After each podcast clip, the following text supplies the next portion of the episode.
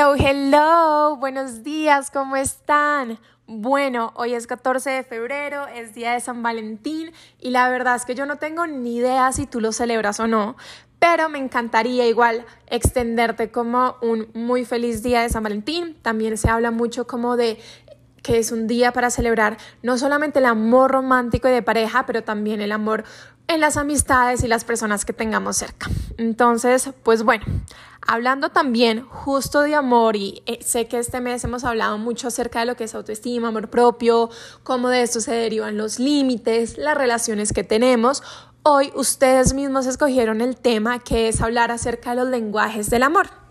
Y seguramente, o puede que sea tu caso, que cuando yo menciono los lenguajes del amor, pues piensas inmediatamente en el libro de los cinco lenguajes del amor de Gary Chapman o puede que hayas, tal vez sin mucho como libro términos, hablado acerca de esto con amigas, en conversaciones informales, como no, es que hay personas que se comunican con las palabras, otros con hechos, o hasta tú misma hayas tenido o tú mismo discusiones en una pareja por cómo comunican estos temas de afecto y que hay veces pues realmente cuando no se comunica como el otro está acostumbrado a recibirlo, pues es cuando hay algunos inconvenientes o discusiones o pueden haber problemas, ¿no?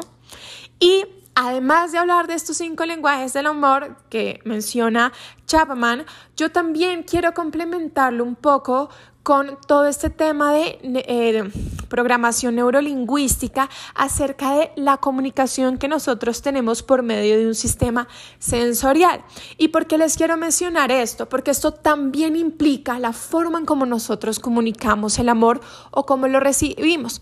En este tema eh, de neurolingüística, cómo funciona es que lo que ellos plantean es que por medio de nuestros cinco sentidos, el visual, el auditivo, el kinestésico, que es el tacto, el olfativo y el gustativo, nosotros también nos comunicamos y tenemos como un estilo predominante y esto hace que pues en diferentes situaciones cuando nosotros nos comunicamos por este canal, pero hay alguien que no se comunica por este canal, podamos tener también diferencias. Entonces, acá ellos no lo plantean solamente como los lenguajes del amor, sino como la forma en cómo nosotros nos comunicamos y cuál es el canal primordial para nosotros y que si nosotros aprendemos a hablar estos canales o hablar estos idiomas por medio del sistema sensorial de nuestra familia, de nuestra pareja, de nuestros amigos, también en el ámbito laboral, de tal vez las personas con las que trabajamos o nuestros líderes y directores, pues vamos a tener literal una comunicación muchísimo más asertiva, muchísimo más fluida.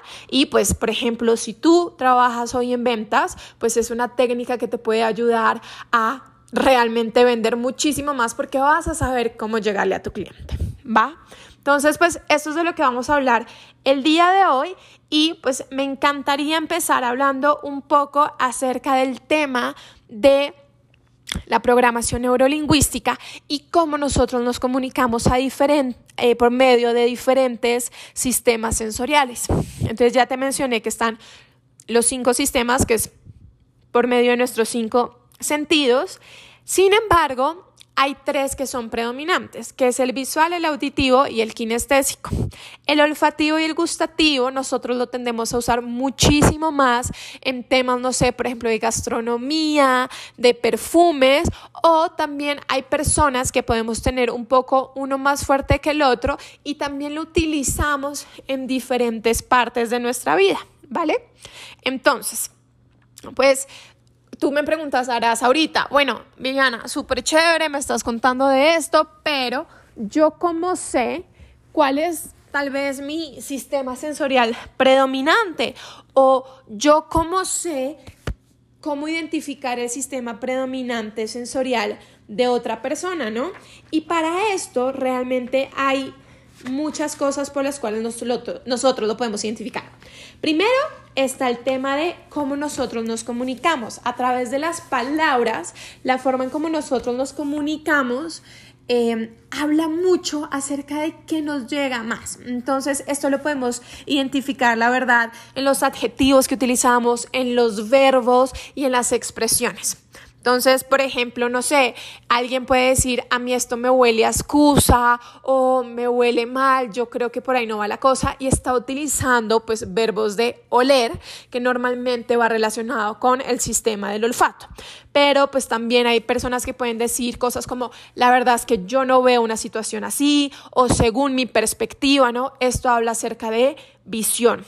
O en el tema auditivo puede ser como algo me suena diferente o algo no me suena que va por ahí o puede utilizar palabras en, enfocadas en términos como de armonía, como cosas que suenan, ¿no?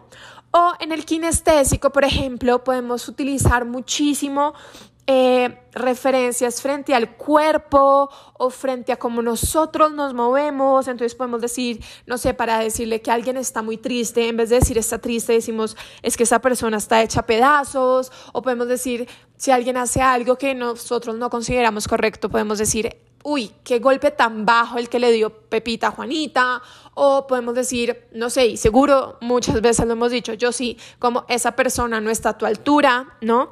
Y ahí podemos ver mucho cuál es el canal que esta persona usa, porque Tal vez tú puedas decir la misma frase, pero desde como tú la digas o desde como tú la expreses va a comunicar un poco el canal, ¿no? Entonces, una frase que tal vez puede ser un ejemplo muy claro acerca de cómo funciona esto es, por ejemplo, yo puedo decir, yo no me veo capaz de ayudarte en tal y tal cosa, ¿no? Y ahí lo hago desde la visión, pero es muy diferente si yo te digo, la verdad es que yo no me siento capaz de hacerlo de tal y tal cosa, ¿no?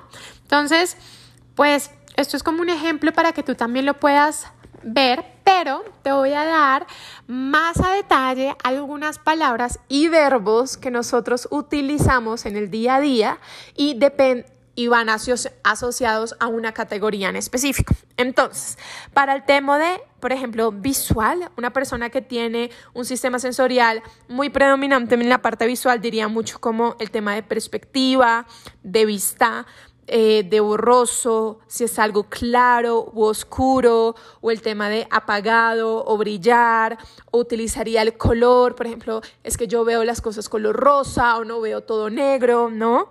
Y se enfocaría como en este estilo de palabras o verbos alguien que tiene el sistema eh, o que utiliza mucho el sistema auditivo, pues justo haría referencia a palabras como sonar, todo lo que tenga que ver como con sonar, o haría preguntas, o hablaría de cómo yo entiendo las cosas, o si entiendes de esta manera, también hablaría como un poco de afinar detalles, tengo que afinar ciertas cosas, o tengo que no sé, em, volver armoniosas ciertas otras cosas, ¿no? O necesito una armonía. Esto habla como de alguien que utiliza el sistema auditivo. Para el kinestésico, pues bueno, es mucho, cuando uno habla de sentir, realmente es alguien que está mucho más basado en esto, no sé, también puede utilizar palabras como hay presión o el tocar, sensible, húmedo, si está algo seco, eh, cómo te mueves, algo áspero. Eh, podría hacer referencias también a la parte del cuerpo, ¿no? De altura, bajo, alto em, y todas estas cosas. Y para finalizar, el tema de olfativo y gustativo, pues es temas como puede ser como amargar, Puede ser como picante, el gusto, el oler, algo dulce, el aroma, algo ácido. Y pues con esto hay muchas frases que a veces uno dice como, no sé, me endulzaste el día, o ay no, con lo que sucedió ya me amargué el día, ¿no? O metámosle picante a la cosa, no sé, pues, o tranquila, con el tiempo le vas a agarrar gusto a que eso te guste, ¿no? O le vas a agarrar gusto al trabajo. Entonces, eso es cuando personas lo utilizan para esto, pero como les comenté al principio, realmente se utiliza muchísimo más en casos como de gastronomía, pero no son nuestros sistemas sensoriales predominantes, ¿vale? Y bueno, acá la verdad, ¿por qué es tan importante conocer estos? Porque como les expliqué al principio, esto va a facilitar la forma en cómo tú te comunicas y adicional a eso va a facilitar la forma como tú muestras o recibes afecto si conoces muy bien el de la otra persona y te pueden evitar inconvenientes. ¿Por qué? Porque cuando nosotros, y aquí pongo entre comillas, canal correcto, cuando nosotros no nos comunicamos por el canal correcto, Muchas veces, en el caso de una amistad, o en el caso de la familia, o en el caso de una relación en pareja, nosotros podemos poner en duda los sentimientos de la otra persona o nos empezamos a sentir inseguros con esa persona, realmente me quiere, realmente no me quiere, pero es que alguien en su sano juicio, que obviamente va a saber que es mucho más importante A que B, pero realmente esto es algo tan personal que no hay algo correcto e incorrecto la forma en cómo nosotros comunicamos y aprendemos a recibir el afecto o entender que las personas lo reciben de forma diferente, pues es literalmente donde está la clave de todo. Entonces, pues nada, esto era un poco como explicarles acerca de esto. La verdad, cuando yo eh, me introduje en este tema por primera vez hace ya varios años, a mí me pareció súper interesante porque uno podía hacer como un test de, bueno, cómo te expresas, ¿no? Obviamente empezar a ver qué verbos utilizas, eh, qué dices, cómo lo dices, ¿no? Y te empiezas a fijar en cómo lo hacen otras personas y esto te ayuda mucho eh, también para el tema de trabajo, cuando tienes gente a cargo o en tus relaciones interpersonales en general. Pero a mí me pareció súper interesante también poder descubrir mi propio mecanismo, mi propio método y no sé, cuando yo lo hice, uno que tal vez yo no tenía tan metido en la mente que lo utilizaba muchísimo, pero lo utilizo, ¿verdad? Mucho, es el kinestésico. Porque nosotros hay veces obviamos el tema como del tacto y pensamos que las cosas, no, no sé, lo que dice eh, comúnmente los... Eh, ay, los mecanismos de comunicación, temas de, ay, las mujeres son auditivas, los hombres son visuales y como que nos quedamos muchas veces con estas cosas que nos dicen los mecanismos de comunicación, los bueno, los canales de comunicación, ya ni siquiera sé cómo estaba hablando esas palabras, pero pues nunca mencionan esta parte del tacto, nunca mencionan esta parte kinestésica de cómo tú también a través de tu cuerpo puedes tener un canal.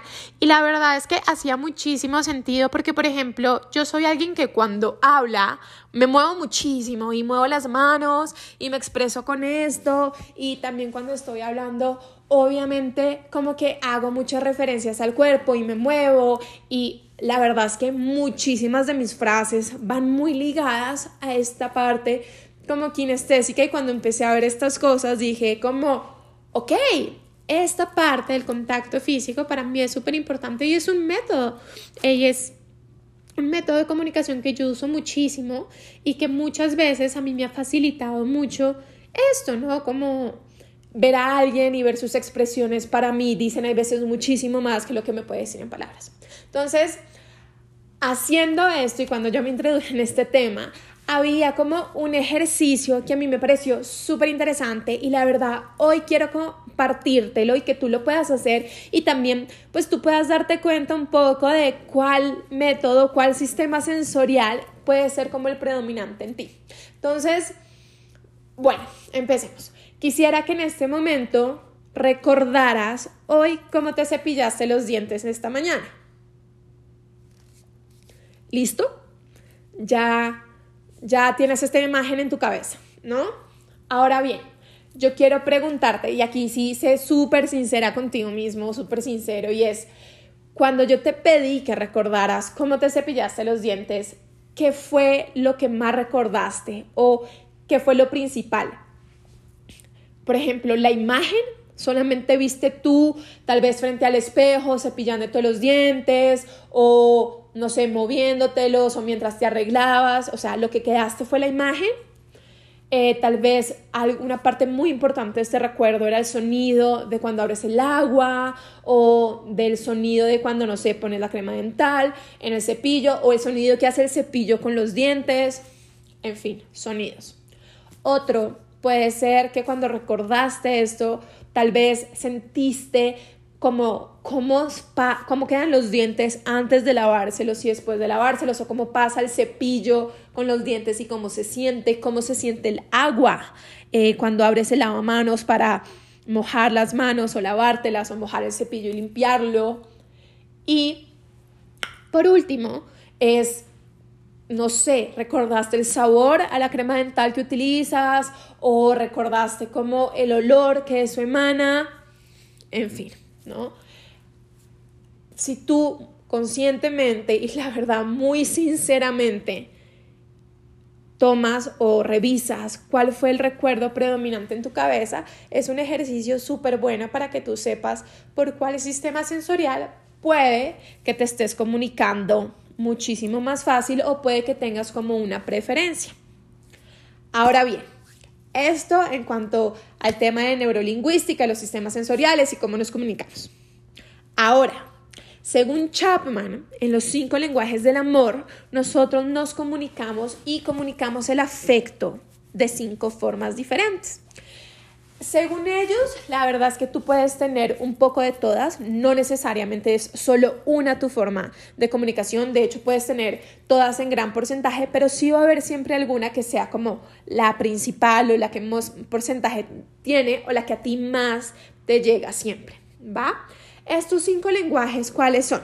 Son las palabras, son el tiempo de calidad, son los regalos, son los actos de servicio y es el contacto físico. Entonces, en las palabras, pues puede ser todo el tema de elogios, eh, obviamente de forma constante, el tema de reconocimiento, el tema de agradecer. Para muchas personas, esto, por ejemplo, lo puedes identificar fácil si para ti es clave que alguien te diga la palabra gracias.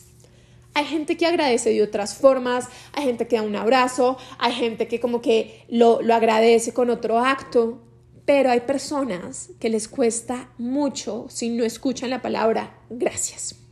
Y para ellos es base de todo. Si tú eres uno de estos, puede que uno de tus sistemas predominantes venga por el lado de las palabras. Y obviamente en esta categoría están todas las personas que es como necesito que me digan que me aman constantemente, necesito también que me digan que estoy guapa de forma constante o que la persona me hable en el día, ¿no? Varias veces de forma recurrente para yo poderme sentir segura.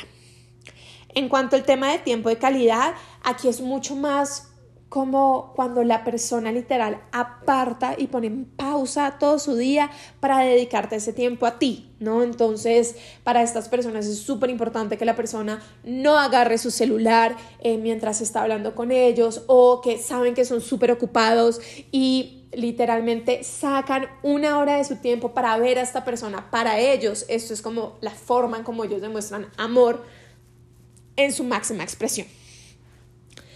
El tercero es regalos y acá no es tanto cuánto cuesta mi regalo, sino acá es un tema que es súper importante que sean pensados, que sean elaborados, que tengan una intención muy grande y que sean realmente para la persona a la cual los están dando. Y en este específicamente yo me identifico un montón porque mi lenguaje del amor principal son los regalos y es como yo doy afecto y es como yo también recibo afecto. Yo para dar un regalo, por ejemplo, lo pienso meses antes que le gusta, que no le gusta, pongo mucha atención a sus palabras, a lo que ha dicho. Es que una vez tú dijiste que estabas antojada de esto, pero no lo encontrabas, entonces yo fui, lo busqué y lo encontré u otras veces es como, no, yo sé que a ti te gustan estos colores y normalmente te vistes de esto y esto y esto y dices que te encanta ABC, entonces yo me fui, me fijé que haces esto o no sé, me fijé que nunca tienes como un monedero para poner eh, el dinero, entonces, pero te gusta esto y esto y esto y fui y te lo compré para que tú puedas usarlo porque me di cuenta que no tienes algo, ¿no? Y esto realmente acá lo que más vale, más que el dinero o el precio, es esa intención, es que la persona te está diciendo, te conozco, te pongo atención y te doy un regalo.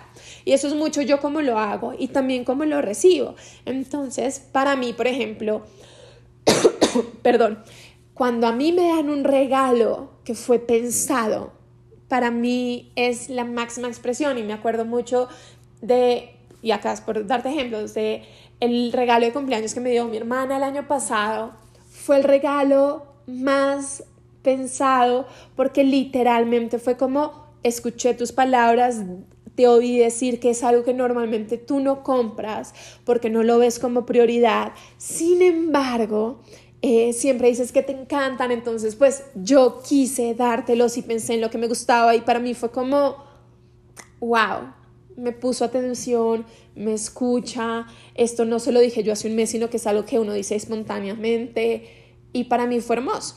Pero al mismo tiempo, para mí, por ejemplo, hace, en menos, hace, bueno, eh, hace un año más o menos, me dieron un regalo que yo sentí que fue lo menos pensado para mí. Y como yo recibo amor por parte de los regalos, en ese momento cero que estaba pensando en estas teorías, pero me afectó un montón y creo que se los había contado un poco en, en el capítulo de dar y recibir, pero para mí fue como, ¿cómo me pudieron dar un regalo que yo nunca usaría? Que alguien que me conozca un poquitico sabría que en la vida usaría esto y yo estaba muy conflictuada porque era como, porque estoy como molesta en vez de estar agradecida. Y mi molestia más allá que el regalo iba en esta persona se nota que no me conoce y que no me pone atención porque sabría, y alguien que me conozca un, poquito, sabría que esto es algo que yo ni compraría, ni regalaría, ni me interesaría, ¿no? Y obviamente, pues ahí cuál era el error, que yo en vez de estar recibiendo algo, una forma de afecto, algo que me estaban dando, lo estaba rechazando porque para mí implicaba al contrario, que me estuvieran diciendo, ¿sabes qué? No te quiero. Y sabes que te estoy dando algo que no tiene nada que ver contigo porque evidentemente no me importas. Y si nosotros realmente tenemos muy presente que el afecto las personas lo comunican de diferentes formas, en vez de sentirnos frustrados como yo en ese momento, pues vas a poder decir, ok, mil gracias y sigues, porque tal vez para esa persona los regalos no es algo importante y simplemente lo dio, pero pues no es la forma en cómo comunica su afecto. Y pues como sé que no es la forma en comunicar, como, como, como, perdón, estoy un poco trabada con mi lengua el día de hoy, no sé por qué, pero como sé que es la forma en cómo no comunica su afecto, pues no me va a molestar. ¿no? El cuarto em, lenguaje del amor son los actos de servicio. Entonces es hacer favores, hacer cosas que impliquen dedicarte un poco tiempo. Em, va muy ligado con temas, por ejemplo, de cosas de la casa, ¿no? Entonces, como los quehaceres de la casa o el oye, me recoges, es que estoy lejísimos, pero para, para la persona va a ser como no importa, voy y la recojo porque quiero estar con esta persona y para esta persona ese acto va a ser un acto de amor, ¿no? Y esta categoría en específico es una categoría que hay veces nosotros no le ponemos atención porque lo que nos sucede es que creemos que si alguien es como servicial con nosotros es porque es de su personalidad, pero que realmente no es un acto de amor o no es la forma en cómo comunica amor. Y si nosotros no tenemos claro que esto es un, un lenguaje del amor, hay veces podemos literal decirle a la persona que nunca nos proporciona amor, nunca nos proporciona afecto, cuando la persona dentro de su lenguaje lo está haciendo al 100%. Y en esta casilla, alguien que se me viene muy, muy a la mente es, por ejemplo, mi papá. Mi papá no es de palabras y no es la persona que me vaya a decir, no sabes cuánto te amo, eres la persona más importante en mi vida o hija, para mí representas A, B, C y D. No, cero. Yo creo que ni espero que me lo diga y si me lo dice, al contrario, sería rarísimo. Pero creo que mi papá nunca me lo ha dicho a mí de esa forma. Pero su forma de amar es de actos de servicio, entonces es la persona que va, que te recoge, que si tú le dices un día como, ay, me antojé tal cosa, el otro día te lo lleva, que está súper pendiente de, no, es que no me gusta hacer esto en la casa y va y te lo prepara, no sé, eh, yo soy la más perezosa en el desayuno, pero me encanta desayunar con un jugo de naranja, ¿no? Entonces, como que cuando yo vivía en Colombia y él también estaba en Bogotá, porque él viaja mucho, pues te hacía el jugo de naranja porque sabía que tú en la vida te lo harías, ¿no? Entonces, hace muchos de estos actos y esa es su forma de amar. Y yo literalmente como que crecí con eso y lo entendí y yo nunca he esperado, por ejemplo, que me diga, te amo muchísimo o no sabes cuánto te quiero, porque sé que no es su idioma, pero con sus actos lo demuestra, ¿no? Em, y pues bueno, creo que esto es, este es una casilla súper importante que a veces nosotros no identificamos y que a veces nosotros pasamos mucho por alto. Entonces, si tu pareja tal vez es de esta casilla de los actos de servicio, pues va a ser importante que empieces a ver cómo comunica también su afecto, ¿no? Y por último, tenemos la de contacto físico. Y esta es una casilla que va muy enfocada a todo el tema de literal la kinestesia que hablamos en la programación neurolingüística y es una persona que los abrazos, los besos, las caricias, el tocarle la mano a alguien es algo supremamente importante y es literalmente la forma en cómo ellos conectan con el otro y te están diciendo te amo. Normalmente en las relaciones de pareja, las personas que tienen este, este lenguaje, también por ejemplo la sexualidad toma un punto muchísimo más importante que tal vez en cualquier otra pareja, porque es literal el momento en que la persona le está diciendo te amo a otro. ¿No?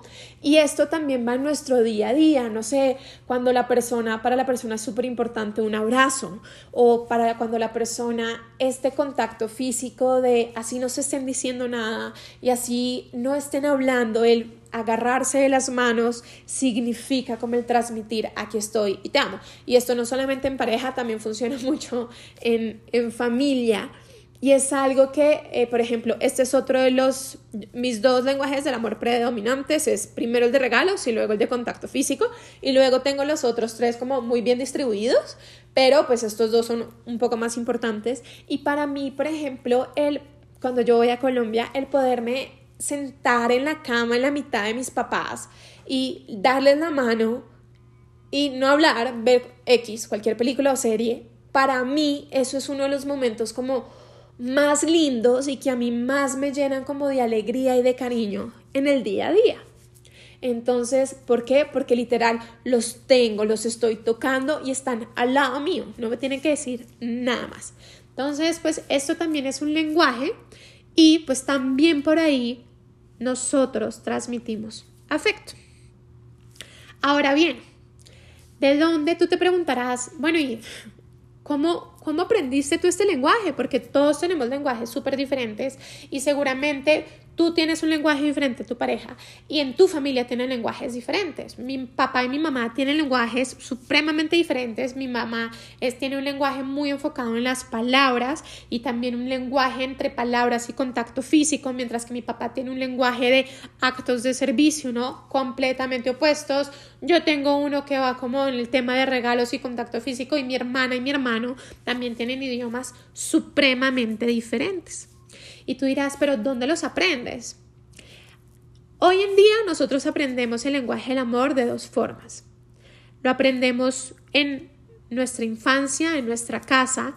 Normalmente una persona que viene de una familia muy seca, donde no existen tantas palabras de cariño, o es una palabra así, con bastante seria y con bastantes como no le voy a decir paredes, pero como que esta parte no es importante o con poco contacto físico, normalmente va a ser una persona que tal vez esos no van a ser sus lenguajes eh, del amor predominantes, ¿no? Y es, si una persona no está acostumbrada a que en la casa le dijeran te quiero todo el día o no usa estas expresiones, pues no va a crecer pensando que esto es importante. Y lo mismo, si es una persona que crece en una casa donde tal vez no es de darse tantos abrazos o no es de como caminar agarrados de la mano todo el tiempo, pues tampoco va a ser muy importante, ¿no? Entonces puede aprender otros lenguajes. Y si tú creces en una casa donde esto es supremamente importante y lo hacen de esta forma, puede que también lo adquieras. Y la otra forma en cómo nosotros aprendemos estos lenguajes es también por medio de los medios de comunicación y redes sociales. ¿Y qué pasa con esto? Y es que los medios de comunicación y las redes sociales son muy específicos en un solo lenguaje del amor, ¿no? Y te ponen cosas como que uno ya se dice como, ay, eso es súper cliché, pero es porque es tan específico que realmente... Eh, pues te muestran que no hay otra forma de amar cuando realmente muchísimas otras formas de amar.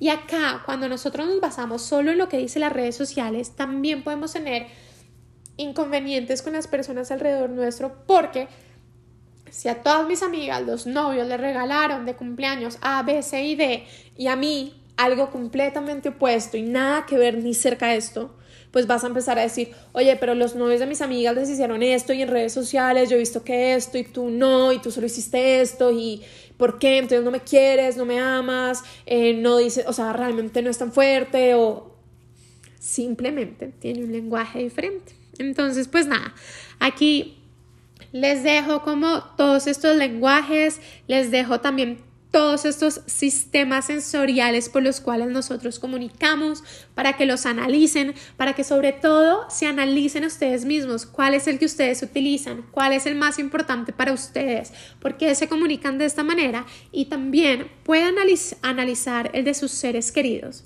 Y si ustedes tienen muy en cuenta el lenguaje del amor o el método y el sistema sensorial por la cual esta persona se comunica, pues ustedes van a poderles demostrar el afecto por el canal que esta persona lo recibe. Y eso va a ser súper lindo y súper positivo para todas sus relaciones y sobre todo en relaciones en pareja. Entonces, creo que antes que nada, conózcanse ustedes mismos y pregúntense cuál es su sistema y entiendan cómo funciona.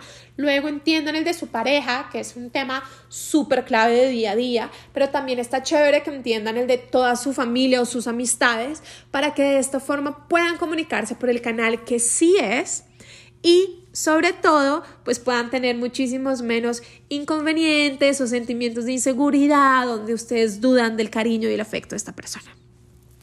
Ya sabes que me puedes contar todo esto en las redes sociales, por medio de Instagram, me puedes comentar qué tal te pareció esto, cómo lo vives, tal vez cuál es tu lenguaje, cuál es tu lenguaje del amor y por cuál medio tal vez tú lo recibes. Entonces, que tengas una excelente semana y besos para todos. Bye bye.